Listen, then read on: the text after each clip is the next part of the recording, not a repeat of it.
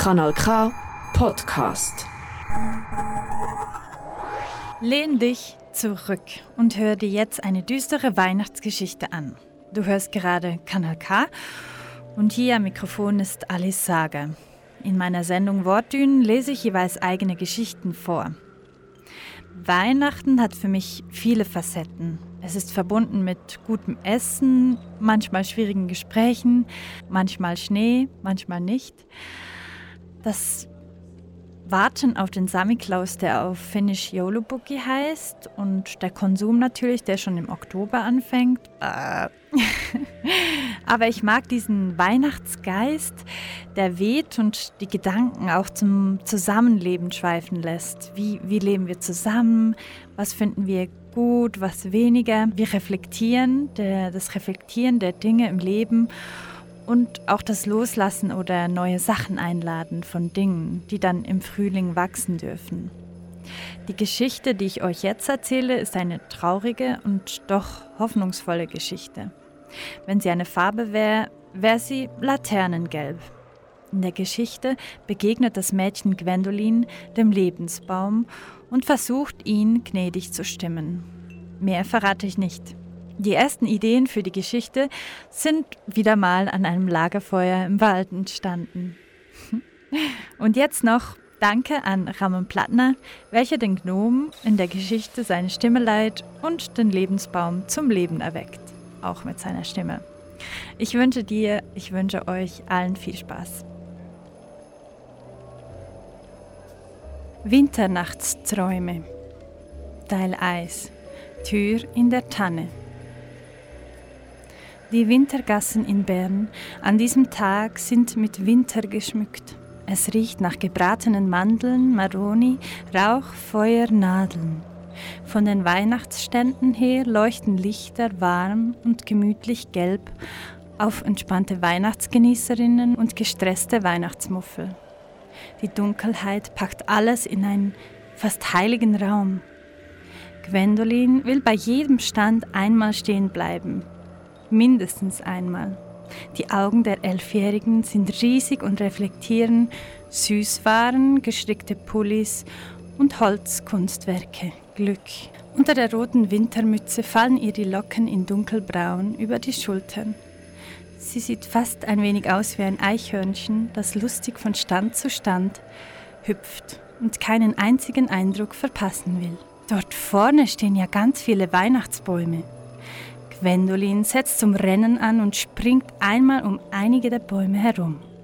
Dann rennt sie wieder zurück zum Honigstand, wo ihre Mutter noch steht. Sie zupft an allen ihren zehn Fingern einmal. Beim letzten kleinen Finger hilft es schließlich endlich. Die Mutter kommt mit und sie staunen zusammen die Bäume an. Vom Glühweinstand von gegenüber her duftet es schwer herüber nach Wein und Zucker, nach Zimtstangen und Wohligkeit. Als der Tannenbaumverkäufer sieht, wie inspiriert Gwendolin die Nadeln der Bäume beäugt und betastet, geht er hin. Er hat einen verschmitzten Ausdruck im Gesicht. Seine Nase ist vorne rundlich, darunter macht sich ein Schnauz breit und darunter macht sich ein schmaler Bart lang. Die Ohren sind etwas groß geraten, die Augenbrauen ziehen nach innen Richtung Nase hin. Die langen, fahrigen Haare linzen unter dem abgewetzten Hut hervor. Er hustet in seine Lochhandschuhe. Krächzt er oder spricht er? Er zeigt Gwendolin an, sie solle doch mit ihm kommen und einen Baum anschauen, etwas weiter hinten. Gespannt folgt sie ihm durch das dunkelgrüne Labyrinth von Bäumen bei einer kleineren Tanne, deren Nadeln fast grün, fast fluoreszierend, fast ungewöhnlich leuchten, bleibt er stehen, bedeutungsvoll und Gwendolin sieht, dass die Nadeln etwas heller sind bei diesem Baum.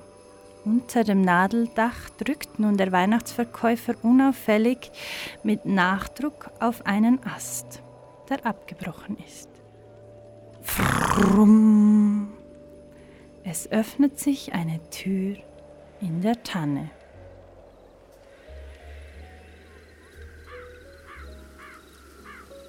Teil 2 Untiefe Unterwelt im Universum Gwendolin geht durch die Tanne hindurch. Alle grünen Tore springen gleichzeitig auf. Die Landschaft ist dunkel. Erst langsam gewöhnen sich ihre Augen an das Licht. Sie ist in einem dichten Wald. Da sieht sie vor allem Bäume. Und es überkommt sie ein tiefes Gefühl von Grün. Durch das braune Stammgeflüster hindurch, durch zarte Nebelschwaden erkennt Gwendolin in der Ferne ein Feuer. In ihren Augen reflektiert ein kleines Stück vom Feuer. Immer größer wird es, als sie über Moos, Äste, weichen Waldboden fast schleichend sich nähert. Schon fast beim Feuer angelangt, bleibt sie stehen und lehnt sich an eine Eiche. Ihr Herz pocht grün. Sie sieht vier Menschen dort am Feuer sitzen. Sie sitzen in einer Schlucht. Der eine sieht so grimmig drein, dass sich Gwendolin fast fürchten zu meint. Er sitzt dort in einen Bärenmantel gehüllt und stochert mit einem Stock im Feuer, lässt es aufbrausen und niederbrausen. Es sprüht Funken, es sprüht Funken. Der zweite Mensch sieht nicht minder gefürchtig aus. Er hat einen langen Bart, über welchen er Feuer fahren lassen kann. Es fährt über sein Bart zum Feuer und von dort zurück in seinen Mund, was immer ein leises Gurgeln verursacht. Ob er das Feuer schluckt, fragt sich Gwendolin. Und warum wohl sein Bart nicht schmilzt? Dann sind da noch zwei weitere Wesen, Menschen, am Feuer. Sie sehen etwas freundlicher aus. Die eine hat Augen wie Diamanten und Haar so dicht und schwarz und weich. Es schimmert im Licht des Feuers wie glänzender Vulkanstein. Ihr Gesichtszüge sind so weich und mild, Gwendolin kann fast nicht wegsehen. Die letzte Person ist wie ein Mensch, der eigentlich ein Traum ist, eine einzige dunkle Locke über ein einzig weiches Gesicht eine Fee oder ein Werwolf, der Blick schweifend, Ferne suchend, Nähe fluchend. Die Person hat eine goldene Flöte mit sich und spielt in gar wunderlichen Klängen. Die vier Menschen am Feuer sprechen nicht zusammen. Sie murmeln nur dann und wann und machen tief brummelnde Geräusche. Bei jedem dieser Wesen sitzt auch ein Vogel auf der Schulter. Und Gwendolin verträumt sich in dieses wilde und doch unfriedliche Bild irgendwie. Auf einmal knackt es im Unterholz. Das Holz spricht die Sprache der Wandelnden. Sie erschrickt sehr und dreht sich um. Dort steht der Weihnachtsbaumverkäufer vom Weihnachtsmarkt und hüpft lustig über einen Ast. Gwendolin sieht, er ist jetzt noch mehr ein Zwerg, ein Gnom als noch zuvor, seine Ohren ziehen sich in elfenartiger Form Richtung Himmel, und er trägt einen roten Hut nun, der lustig nach hinten baumelt. Daran hängt eine kleine goldene Glocke. Sie singt so golden leise im Wind. Und nun zusammen mit dem Gnom oder gnomartigen Mann schaut sich Gwendolin die Szene in der Schlucht an.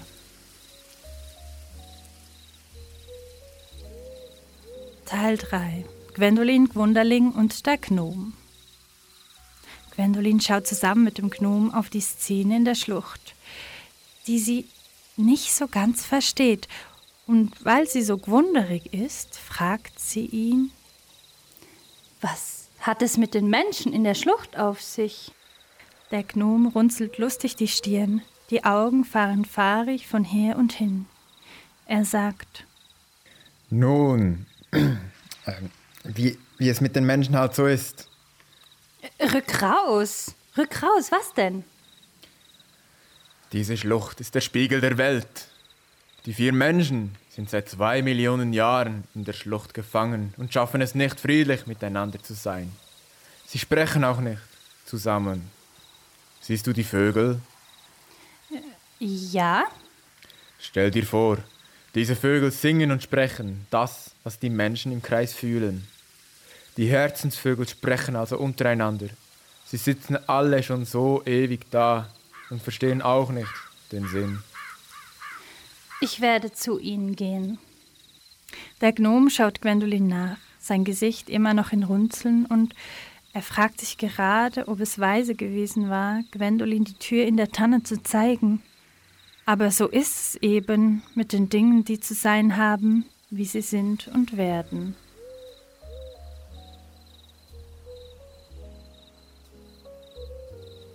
Teil 4 Die wunderlichen Wesen Gwendolin nähert sich nun dem Feuer.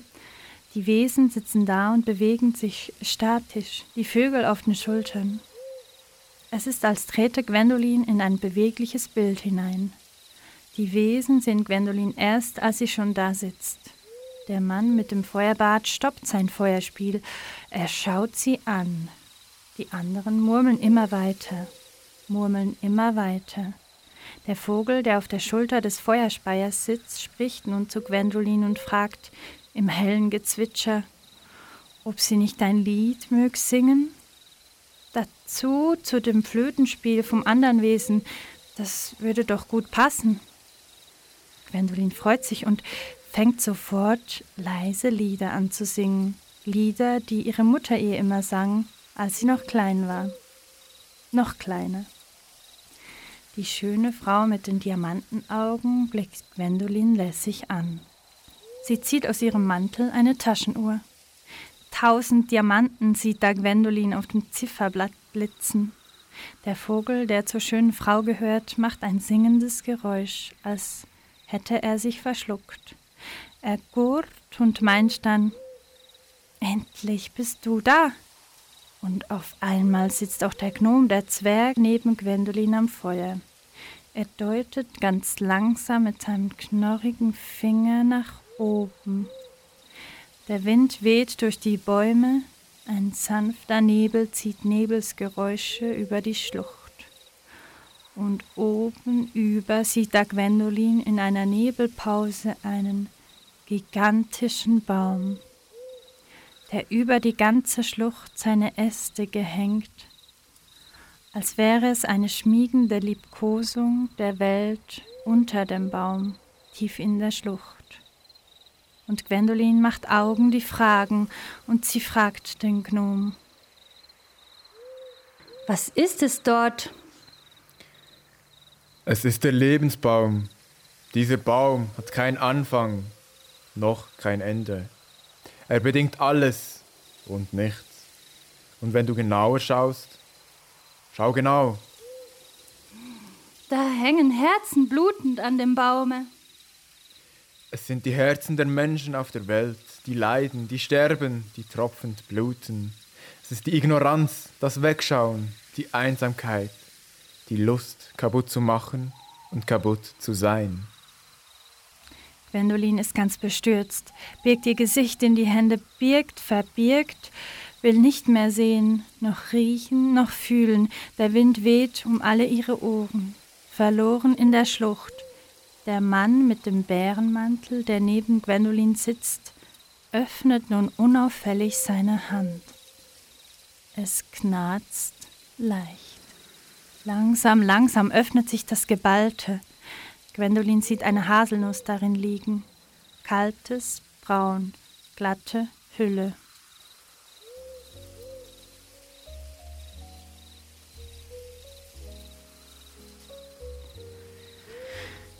Strickleitern zur neuen Verstrickung. Als sich der leichte Rauch des Feuers etwas lichtet, es entsteht eine Glut. Gwendolin schaut wieder nach oben hin zum Ende der Schlucht. Da sieht sie eine Strickleiter leise im Wind baumeln, an die Wände der Schlucht klopfend. Dort, wo die Reflexionen des Feuerslichtes ihre Reflexionen an das Grau der Wände malt. Sie macht sich auf, Gwendolin, weg vom Feuer, Richtung Wand, Richtung Grau, Fels, Stein, Geröll, Krummeln, murmelt hinter ihr, murmeln hinter ihr. Sie hört es kaum, schon packt sie das Ende der Leiter. Neben ihr steht nun auch der Gnom. Das macht das Herz von Gwendolin etwas leichter, denn zu zweit gerät Mensch selten in Not. Schnell wandeln sie hoch und höher noch. Die schwache Leiter baumelt in der Winterbrise, die voller Schneeflocken Wucht durch die Lüfte peitscht. Gwendolin schaut nicht nach unten, nicht nach unten, nicht Oben angelangt geht der Atem von Gwendolin und der von dem Gnom, von beiden schwer. Sie sitzen auf den Vorsprung und schauen in die Schlucht. Weit unten hören sie noch das Gemurmel und sehen leise Flackern der Glut. Mit Mut dreht sich Gwendolin nun um. Dort vor ihr steht der Baum des Lebens, Baum der Wahrheit, Baum der Ewigkeit, Weisheit. Sie steht auf, die Beine breit, die Arme in die Hüft, und sie schaut nach oben. Der Stamm wird immer höher, umso höher sie schaut. Die Äste sind stark und breit, stark und breit wissend und voll Schwere. Da weint Gwendolin. Viel. Sie sieht an dem Baume hängen alle Hilflosigkeit, die Tränen überfluten den Boden. Sie tränken die Erde und fließen in die Wurzeln, wo der Baum des Lebens in Trance so lange schon war. Erwacht er nun. Leicht regt er sich, der gigantische Stamm bebt. Ganz leicht, die Haselnuss fällt aus der Tasche von Gwendolin und rollt auf dem Stamm zu. Noch regt sich der Baum und er spricht. Monolog des Lebensbaums. Meine Äste sind Schnee, mein Herz ist ein pulsierendes, Herz ist ein pulsierendes. Meine Äste sind Äste, Schnee ich habe nicht vergessen, wer ich bin. Mein Herz weint, wie es weiß, wer ich bin. Knorrig Baumherz. Stürmische Kriege hasten über meinen Stamm. Leblose Körper fallen dann wieder nieder. Die Menschen haben die toten Herzen an mich gehängt, als wäre ich ein Spind wo sind sie hin, die Menschen, die das Schicksal kreiert? Die Menschen, die, die heute dunkle Wolken tragen.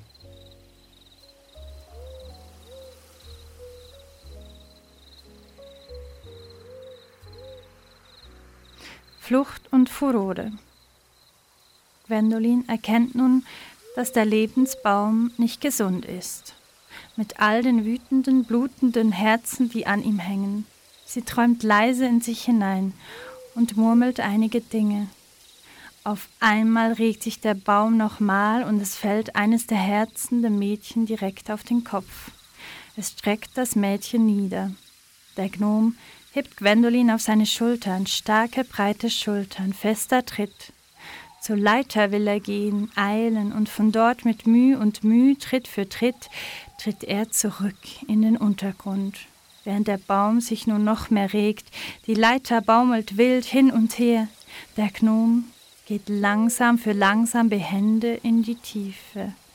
Als sie unten angekommen sind, blickt Gnom Gwendolin in die Nähe des Feuers. Der Boden bewegt sich, als wäre das Land ein Meer und würde die Erde Wellen schlagen.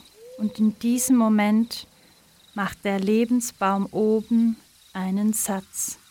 Er macht einen Purzelbaum und er hüpft im Universum gesehen eine Galaxie weiter, an einen vielleicht liebevolleren Ort. Die Schlucht, die zwei Millionen Jahre vom Lebensbaum in Beschlag genommen war, ist befreit, ist frei. Und auch die schützenden Äste, die Umarmung sind weg. Die Gravitation zieht nun alles aus der Schlucht in den luftleeren Raum hinein verschluckt, vergessen, verfallen, verdonnert zu neuen Zukünften. Auch alle die wunderlichen Wesen zieht es raus, das Feuer und die Glut, den Nebel und das Grau der Schlucht, der Wände, alles wird hinausgezogen. Der Gnom hat Gwendolin im letzten Moment durch eine Tür in einer Tanne geschleust.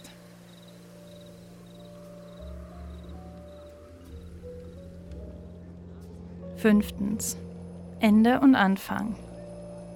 Wo warst du? fragt die Mutter von Gwendolin. Sie schaut sie streng an. Ich habe dich sicher zehn Minuten gesucht, zwischen Bäumen, Nadeln und ewig grün. Gwendolin sagt mit einem Geheimnis in den Augen. Ich war beim ewig grün, nur steht es schlecht darum. Es ist ein ewig Grau. Die beiden schauen sich an. Tiefer Austausch von Vertrauen. Mama, Mama, lass uns eine Laterne kaufen. Ich habe dort vorne eine gesehen, sagt Gwendolin in alter Fröhlichkeit. Der Weihnachtsbaumverkäufer schaut den beiden nach, sinnend. Er öffnet seine Hand und zieht die Haselnuss darin, die Gwendolin dem Lebensbaum hatte schenken wollen. Als Opfergabe vielleicht? Er denkt nach. Der Lebensbaum ist nie verloren.